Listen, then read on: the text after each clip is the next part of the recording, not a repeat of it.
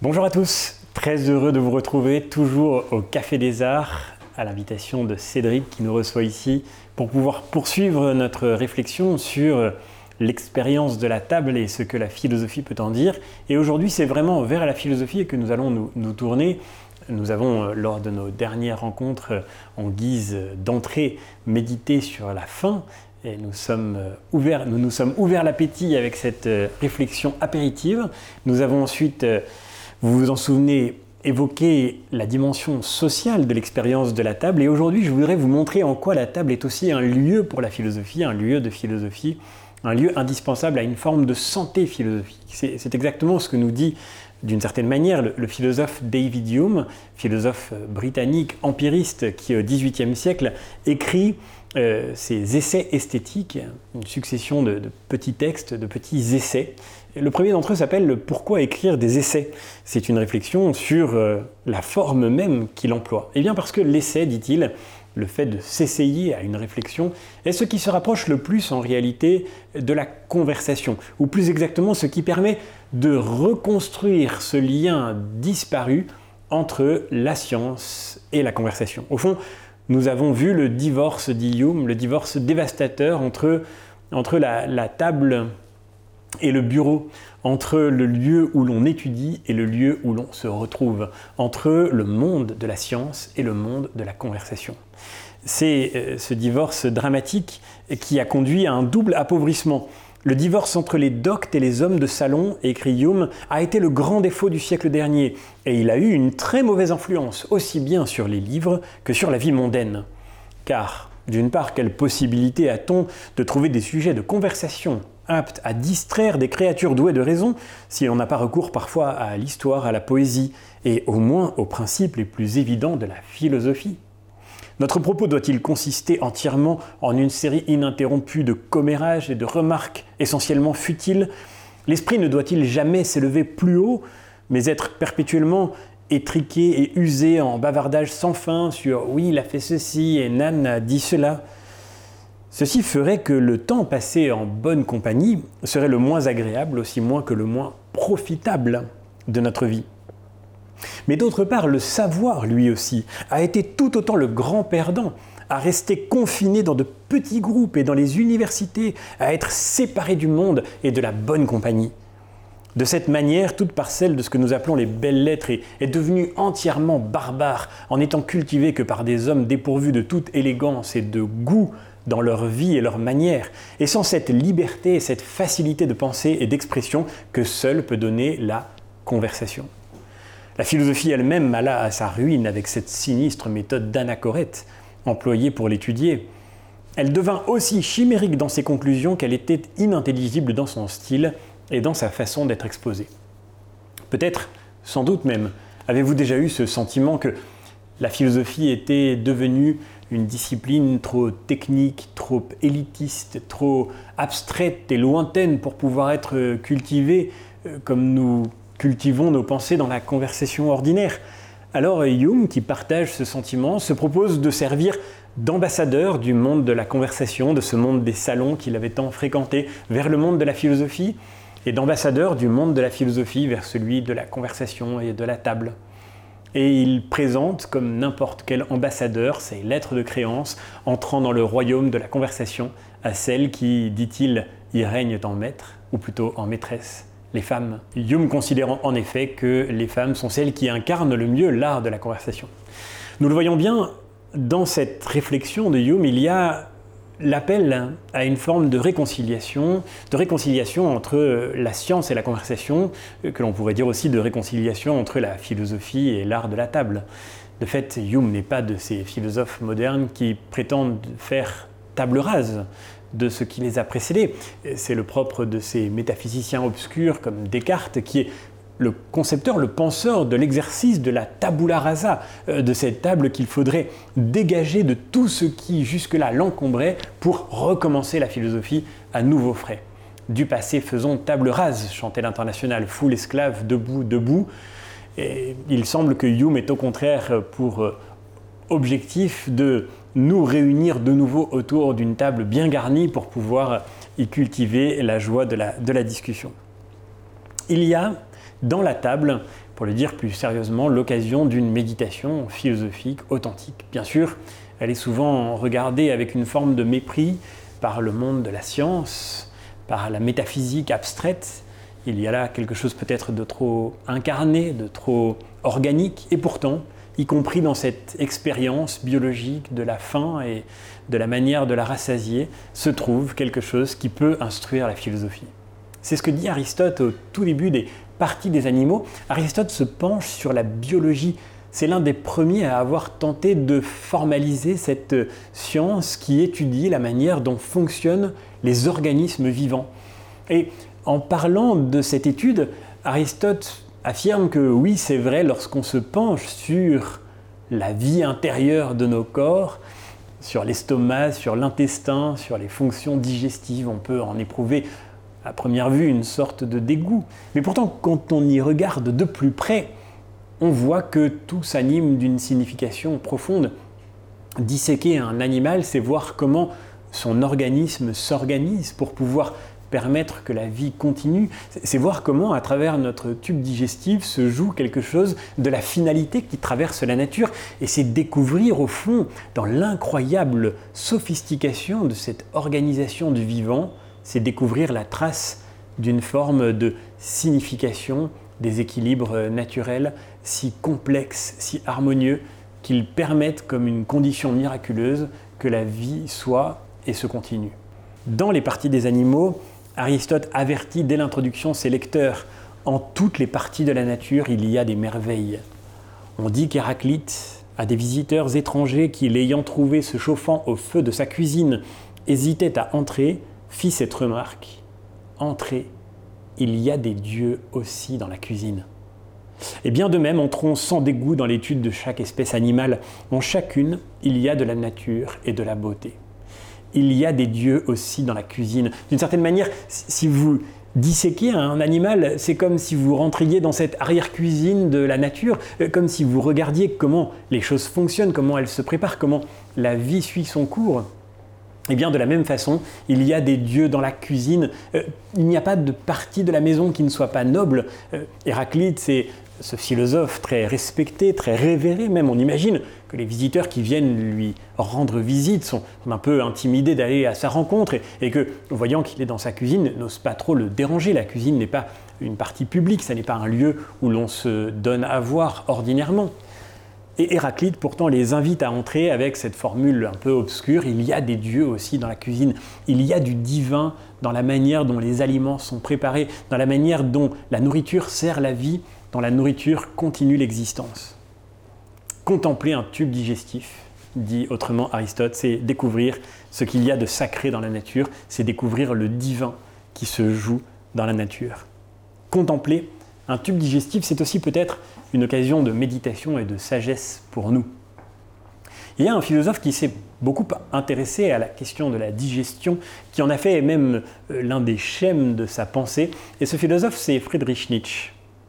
Dans Ainsi parlait Zarathustra, texte à la fois philosophique et poétique, texte souvent mystérieux et pourtant si évocateur par les images qu'il nous propose, dans Ainsi parlait Zarathustra, le personnage principal, euh, qui s'appelle Zarathustra, est euh, devant un troupeau de vaches dans la scène que nous allons euh, lire ensemble.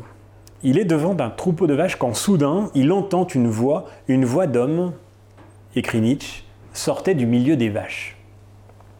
Et il était visible qu'elles avaient toutes tourné la tête du côté de leur interlocuteur. Alors Zarathustra s'élança en hâte vers la hauteur et il dispersa les animaux, car il craignait qu'il ne soit arrivé malheur à quelqu'un ce que la compassion des vaches aurait difficilement pu réparer. Mais en cela, il s'était trompé. Car voici, un homme était assis par terre et semblait encourager les animaux à ne point avoir peur de lui. C'était un homme paisible, un prédicateur des montagnes, dont les yeux prêchaient la bonté même. Que cherches-tu ici? s'écria Zarathustra avec stupéfaction. Ce que je cherche ici, répondit-il, la même chose que toi, trouble faite c'est-à-dire le bonheur sur la terre. C'est pourquoi je voudrais apprendre de ces vaches. Car, sache-le bien, voilà une demi-matinée que je leur parle déjà, et elles allaient me répondre. Pourquoi donc les troubles-tu? Si nous ne retournons pas en arrière et ne devenons pas comme les vaches, nous ne pourrons pas entrer dans le royaume des cieux. Car il y a une chose que nous devrions apprendre d'elle, c'est de ruminer. Et en vérité, que servirait-il que l'homme gagnât le monde tout entier s'il n'apprenait pas une chose, s'il n'apprenait pas à ruminer? Il ne perdrait pas sa grande affliction, sa grande affliction qui s'appelle aujourd'hui dégoût. Et qui n'a pas aujourd'hui le cœur, la bouche et les yeux pleins de dégoût? Toi aussi, toi aussi. Eh bien, regarde donc ces vaches. Ce que nous dit Nietzsche en substance, c'est que la sagesse la plus importante de l'existence consiste à ruminer. Vous le voyez, il y a dans cette euh, formulation du Zarathustra quelque chose d'un peu solennel, quelque chose qui nous ramène là encore au sacré. Et de toute évidence, Nietzsche fait ici, par les formules qu'il emploie, au moins deux allusions au texte euh, de l'Évangile et du Nouveau Testament. si nous n'apprenons pas à devenir comme des vaches nous ne pourrons pas entrer dans le royaume des cieux. À quoi servirait-il que l'homme gagnât le monde entier s'il n'apprenait pas à ruminer?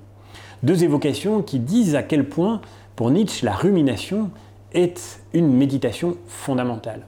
Que signifie ruminer? La vache qui a absorbé un aliment le fait passer d'un estomac à l'autre et repasser à chaque fois par euh, l'effort de la mendication. Elle mâche indéfiniment les mêmes aliments, elle les fait passer dans son estomac avant de les remâcher et de les redigérer de nouveau. Exactement de la même manière, la philosophie est une rumination. Il ne sert à rien d'avoir lu une fois un livre si l'on n'a pas ruminé les idées qui s'y trouvaient. Il ne sert à rien d'avoir eu une idée si on n'a pas eu l'occasion de la reprendre, de s'y remettre, de recommencer. Nous avions commencer notre année par la question du recommencement. Et de fait, cette question se pose à nous aujourd'hui. C'est la raison pour laquelle ces découvre-feux sont consacrés à ce que nous voulons reprendre, retrouver la liberté, se remettre à table. Eh bien, il faut toujours reprendre ce que l'on a une fois commencé. La vraie vie ne commence pas par la première fois, elle commence toujours par la répétition, par la reprise, par le recommencement. Ruminer. Voilà ce en quoi se trouve la sagesse. Comme Bria Savarin, que nous avons cité lors de nos dernières euh, rencontres, Nietzsche écrit beaucoup par aphorismes, de petites phrases très courtes. Certaines sont très connues, par exemple, à l'école de guerre de la vie, ce qui ne me tue pas me rend plus fort. Ce qui ne me tue pas me rend plus fort. Cette formule, si vous la lisez, peut vous apprendre quelque chose. Mais le plus important n'est pas de la lire une fois. Le plus important, c'est de la ruminer. Et dans un autre texte, Nietzsche écrira que sa philosophie doit être ruminée, reprise, repenser sans cesse. Ces aphorismes, il faut s'y remettre, il faut les reprendre, il faut les remâcher indéfiniment. Fidèle à l'enseignement de Nietzsche, qui était l'un de ses maîtres, euh, Gilles Deleuze avait euh, commencé son, son, cours à la faculté de Vincennes en 1983 en expliquant euh, très sérieusement à ses étudiants qu'il voulait faire de la philosophie à la manière des vaches, c'est-à-dire en ruminant, et, ruminer, cela précisément voulait dire refaire son cours. Tout professeur sait que, eh bien, il arrive de se répéter, que l'on reprend ses cours, que l'on recommence. Or, ce n'est jamais toujours le même cours. C'est, d'une certaine manière, le cours que l'on a déjà fait, mais que l'on remâche, que l'on rumine et que l'on enrichit de tout ce que l'on a vécu jusque-là pour en tirer quelque chose toujours d'un peu différent reprendre ses cours, ce n'est pas seulement la, paresse du professeur qui ne veut pas tout recommencer à zéro, mais c'est la sagesse de celui qui sait que le plus important dans l'enseignement, comme dans l'apprentissage, c'est de s'y reprendre à plusieurs reprises. Et de fait, euh, la rumination est la condition de la digestion. Comme le remarquait euh, sagement Bria Savarin, on ne vit pas de ce qu'on mange, mais de ce qu'on digère et bien peu savent ce qu'ils font quand ils digèrent.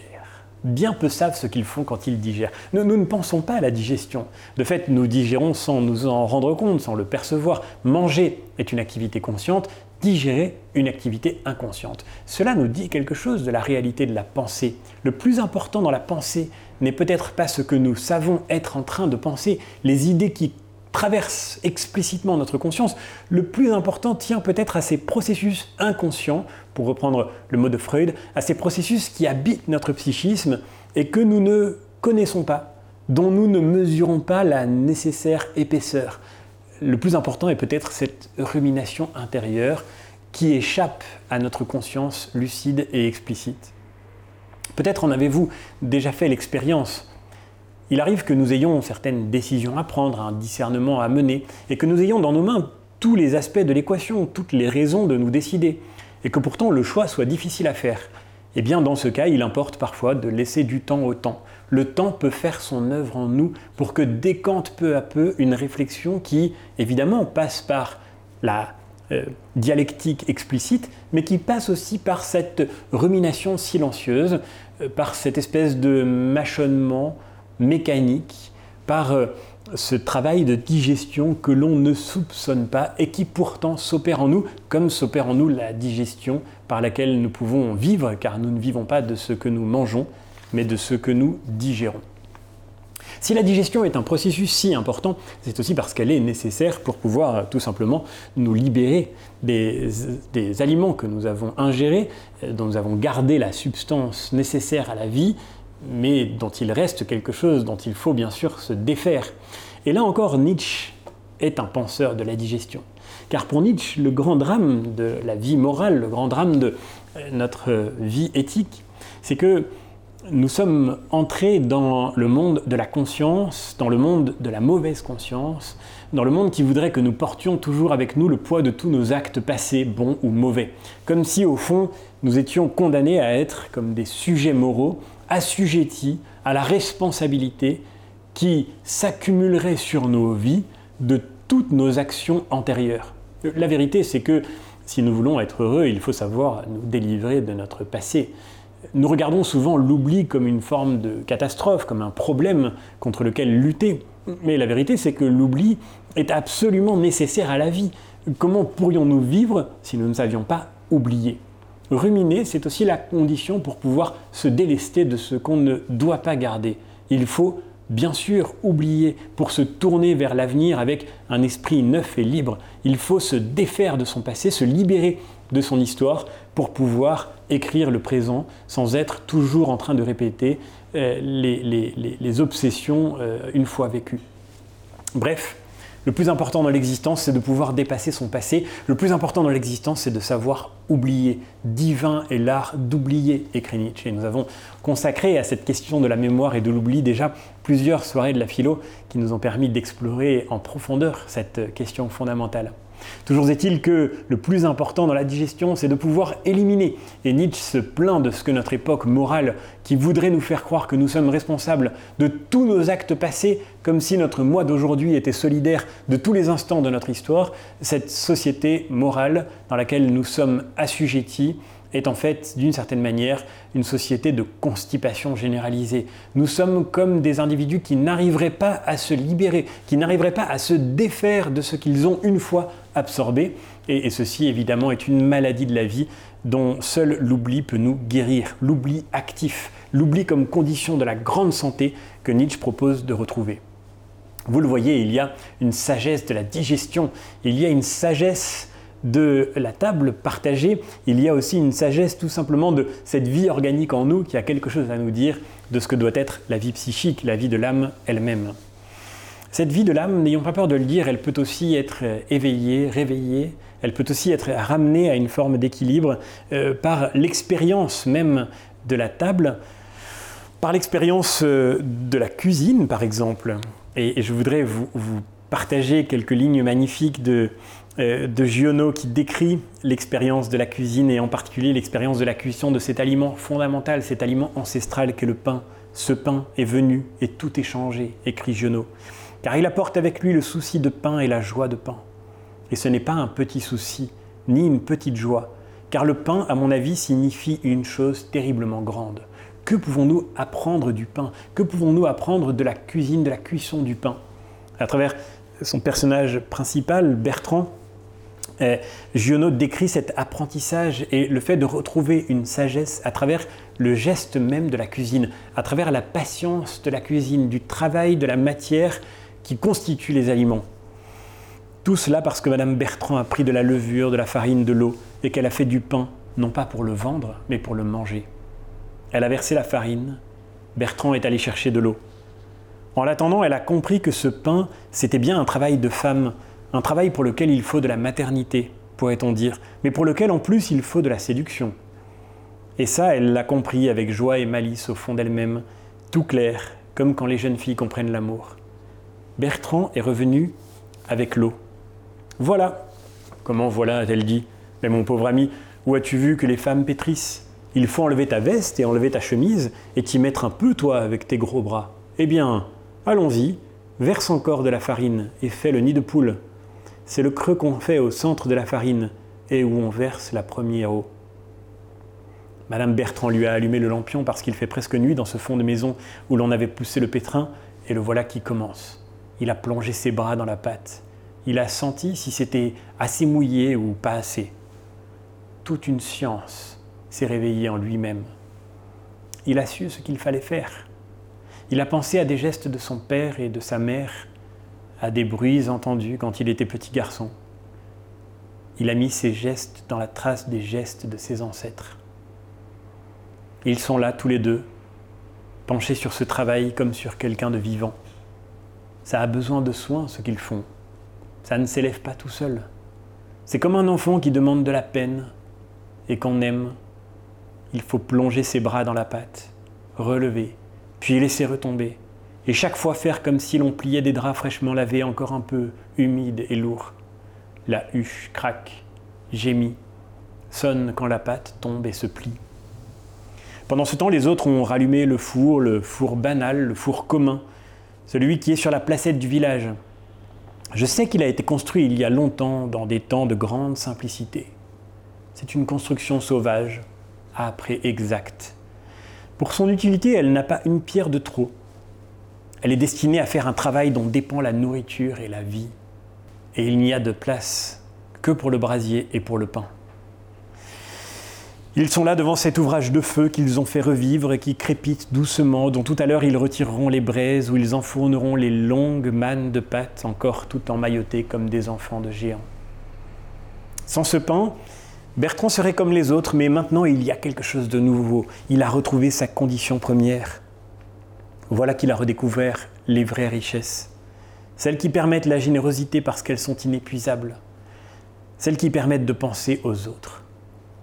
Il s'est débarrassé d'un seul coup de cette fausse intelligence dont on l'avait embarrassé, et il est revenu à la simplicité. Dans ce texte extrait des vraies richesses de Giono, les vraies richesses, au fond, on voit comment le personnage qui nous est décrit retrouve l'essentiel, c'est-à-dire la simplicité d'un geste du corps. C'est très important ce geste du corps. Il y a dans ce geste une tradition, un savoir-faire qui nous relie à l'histoire de toute l'humanité. Encore une fois, le pain, c'est l'aliment ancestral par excellence et Bertrand se sont liés d'un seul coup à la sagesse de ses ancêtres, à la sagesse de son père et de sa mère, à ces rituels qu'il a observés quand il était petit enfant. Il y a quelque chose comme une tradition, comme une transmission dans le geste de ce corps, mais aussi quelque chose qui nous relie, qui nous relie à la matière, qui nous relie à la vie même en train de se faire, qui nous relie aussi aux autres, il y a évidemment le lien de ces deux personnages qui préparent ensemble le pain, mais il y a aussi le fait que le pain sera partagé ensuite, que le pain est fait pour être partagé. On ne fait pas du pain pour soi seul, on le fait pour le donner. Et dans le fait même de le cuire, il y a, à travers ce four banal, non pas banal au sens d'un four ordinaire, mais banal au sens du four banal qui est le four construit par le village tout entier, à l'usage de tous, dans ce four banal, il y a déjà un lien avec le travail des autres, un lien avec la vie des autres. Au fond, la véritable sagesse se trouve peut-être dans la cuisine. Il y a des dieux dans la cuisine. Et le fait de cuisiner est peut-être une école de réflexion qui éveille notre esprit, qui réveille notre esprit aux vraies richesses, là où d'une certaine manière la philosophie aurait pu se laisser enliser dans une forme d'abstraction. La cuisine est une manière de retrouver ce qu'il y a d'incarné dans la sagesse et la connaissance. Car la sagesse et la connaissance supposent toujours, à travers le lien avec les autres, qu'elle noue avec les autres, suppose toujours d'une certaine manière euh, cette expérience incarnée. Il y a une sagesse de la cuisine, il y a une sagesse de la table, il y a une sagesse du banquet. C'est cette sagesse que décrit Platon dans une œuvre dont il aurait été impossible, dans une méditation sur le repas, euh, de ne pas parler, bien sûr, le banquet. l'une des plus belles œuvres de Platon, l'un des plus beaux dialogues de Platon, car vous savez que Platon présente sa philosophie sous la forme de dialogue, c'est-à-dire sous la forme de rencontre. Rencontre entre le personnage principal de ces dialogues, Socrate, et, des interlocuteurs toujours différents qui viennent échanger avec lui. Le banquet est un dialogue sur l'amour, sur la filia, sur l'amitié, sur ce qui nous lie les uns aux autres. Et ce dialogue est un banquet. Un banquet parce que on fête un événement, c'est la victoire d'Agathon qui a gagné un prix de poésie lors des Dionysies. On a déjà eu l'occasion de célébrer ce prix la veille, et de fait on a tellement bien célébré que, disent les invités à ce banquet dont on a gardé la trace par Platon, on a tellement bien célébré que lors de cette fête des Dionysies, chacun s'est enivré jusqu'à plus soif. Pour le dire autrement, on se retrouve le lendemain et tout le monde a un peu mal à la tête. Alors on décide de ne pas s'enivrer ce soir, mais de discuter ensemble et on lance un sujet de conversation. Qu'est-ce que l'amour? En quoi consiste la filia? Ce sujet de conversation va occuper les participants à ce dîner, à ce banquet dont on a gardé la trace. Nous commençâmes à souper, écrit Platon, et Socrate ne venait point. À chaque instant, Agathon voulait qu'on l'envoyât chercher, mais j'empêchais toujours qu'on ne le fît.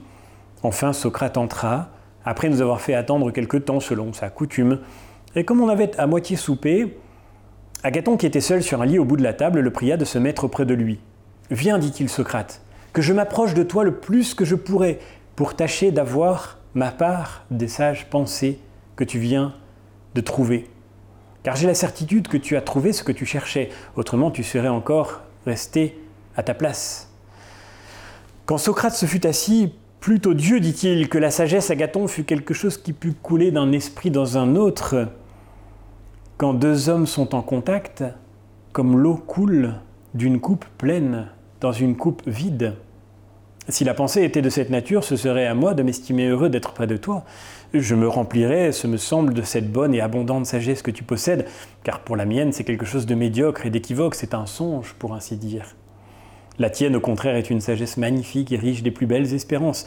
Témoin le vif éclat qu'elle jette dès ta jeunesse et les applaudissements que plus de trente mille Grecs viennent de lui donner. Tu es un railleur, reprit Agathon.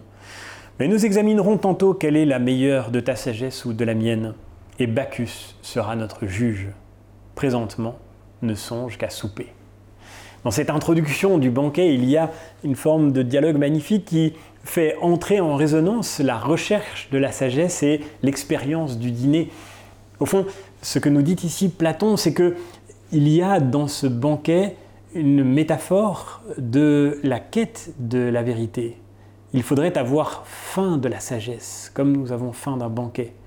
Il faudrait vouloir s'en rassasier.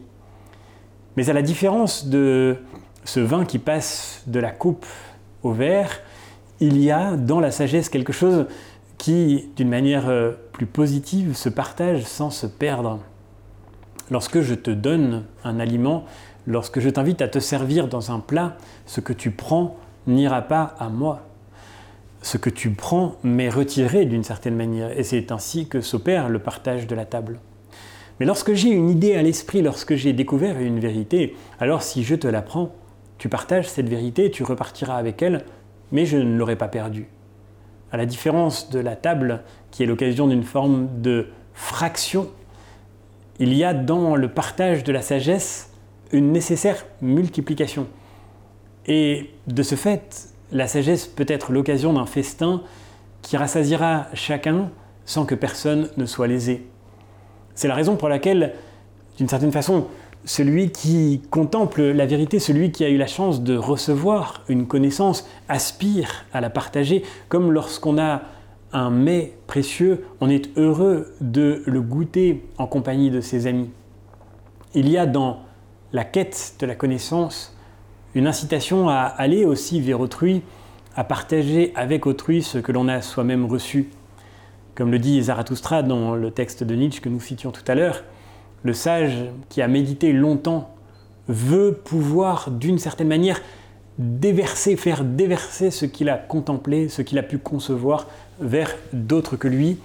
Et ainsi, il permettra que soit partagé ce qu'il a lui-même compris sans perdre rien de ce qu'il avait pu contempler. Bien au contraire.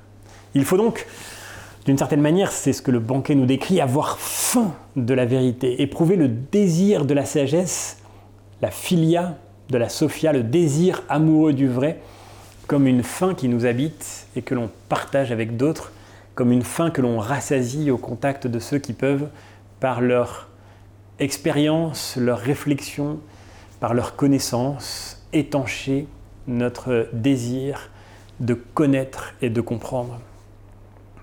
La philosophie, finalement, pourrait être tout entière décrite comme ce banquet dont Platon nous parle, ce banquet auquel fait allusion un autre philosophe à sa manière par lequel nous conclurons notre réflexion sur cette expérience philosophique de la gastronomie, l'un des plus grands, l'un des plus géniaux écrivains de l'art de la bonne chair, et bien sûr, il s'agit de Rabelais. Rabelais, dans Gargantua, dans Pantagruel, ne cesse de montrer sa passion pour l'art de vivre, pour l'art de bien manger et de bien boire. Euh, on pourrait dire que la totalité de la vie de ces géants qui nous sont décrits euh, est un hommage à leur ventre immense, à leur ventre gigantesque, un hommage aussi à ce plaisir que la vie nous offre dans l'expérience de la nourriture, plaisir qui n'est pas pourtant dénué de signification. Il ne s'agit pas seulement, là encore, de se repaître de la satisfaction matérielle que la nourriture peut donner, mais de contempler ce qu'elle a à nous apprendre. Et c'est ce que dit Rabelais dans le prologue de Gargantua, prologue très célèbre, justement célèbre, dans lequel Rabelais nous invite à lire comme des gens qui savent manger. Buveur très illustre, ainsi commence le livre de Rabelais. Buveur très illustre, et vous, vérolé très précieux, car c'est à vous et à personne d'autre que sont dédiés mes écrits. Dans le dialogue de Platon intitulé Le banquet, Alcibiade, faisant l'éloge de son précepteur Socrate, sans conteste prince des philosophes, le déclare entre autres propos semblables aux silènes. Les silènes étaient jadis de petites boîtes, comme on en voit à présent dans les boutiques des apothicaires. Au-dessus étaient peintes des figures amusantes et frivoles, Harpies, satyres, oiseaux bridés, lièvres cornus, cannes battées, boucs volants, cerfs attelés et autres semblables figures imaginaires, arbitrairement inventées pour inciter les gens à rire, à l'instar de Silène, maître du bon Bacchus. Mais à l'intérieur, on conservait les fines drogues, comme le baume, l'ambre gris, la môme, le muscle, la civette, les pierreries et autres produits de grande valeur. Alcibiade disait que tel était Socrate, parce que, ne voyant que son physique et le jugeant sur son aspect extérieur, vous n'en auriez pas donné une pelure d'oignon, tant il était laid de corps et ridicule en son maintien, le nez pointu, le regard d'un taureau, le visage d'un fou, ingénu dans ses mœurs, rustique en son vêtement, infortuné au regard de l'argent, malheureux en amour, inapte à tous les offices de la vie publique. Toujours riant, toujours prêt à trinquer avec chacun, toujours se moquant, toujours dissimulant son divin savoir. Mais en ouvrant une telle boîte, vous auriez trouvé au-dedans un céleste et inappréciable ingrédient. Une intelligence plus qu'humaine, une force d'âme prodigieuse, un invincible courage, une sobriété sans égale, une incontestable sérénité, une parfaite fermeté, un incroyable détachement envers tout ce pourquoi les humains s'appliquent tant à veiller, courir, travailler, naviguer et guerroyer.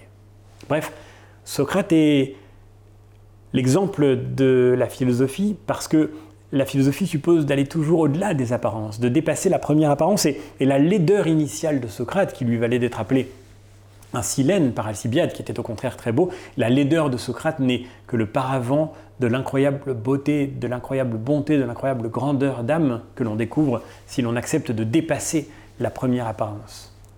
Exactement de la même manière que nous devons entrer dans la cuisine pour y découvrir le divin, il faut d'une certaine manière une sagesse de fin gourmet pour savoir que derrière ce qui n'est pas immédiatement appétissant se cachent parfois les plats les plus délicieux.